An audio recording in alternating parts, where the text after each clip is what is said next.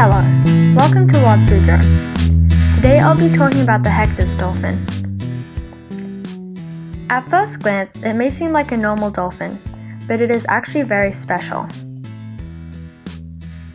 It can only be found in one place, which is the shores near New Zealand's North Island.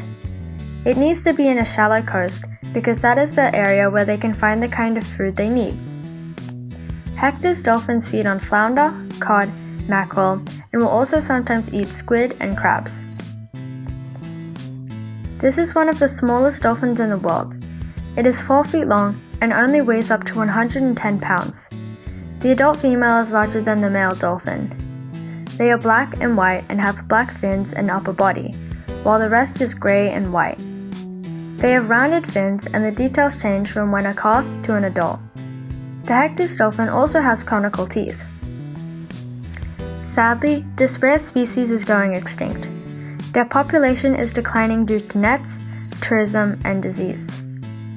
Fishers catching fish may have also led to the decline. The average lifespan for this species is 22 years. This is a very unique animal, and it would be unfortunate to lose. I'm Palm Tree, and thank you for listening.